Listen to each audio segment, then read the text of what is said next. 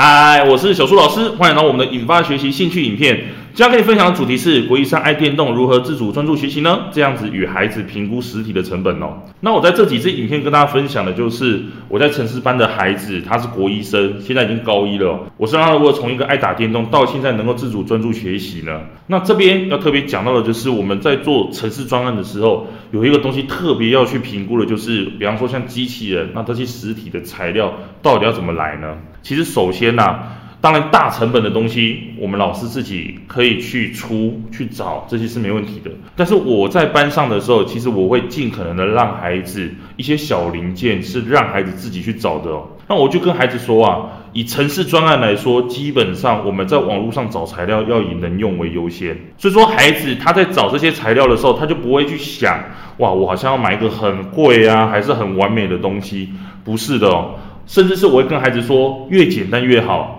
花费越少越好，但是这个花费，我也跟孩子想的是，请你去试想，这个东西是要用你自己的钱去买的哦，所以这样子，孩子再去购买这些材料的时候，再去挑选时，他会更谨慎。跟孩子说，因为这个东西如果你买来不能用了，那等同于你浪费掉了这笔钱嘛。好，所以说这样子的方式去让孩子在网络上去评估他要买到的东西，针对城市专案先用为优先，越简单越好，花费越少越好，让专案基本的功能能够先跑为优先哦。那同样的，如果你是课内的学习，你也可以去跟孩子评估说，那我们要写评量好了，那我先从最简单的，像是习作啊、练习簿这边先完成就好了。这些东西会了，我们再去外面买其他的参考书这些回来学习，这样也是一个好的选择哦。好，所以今天跟你分享到这里，去评估实体的成本到底该怎么做，不同的目标、不同的专案，你可以有不同的评估方式哦。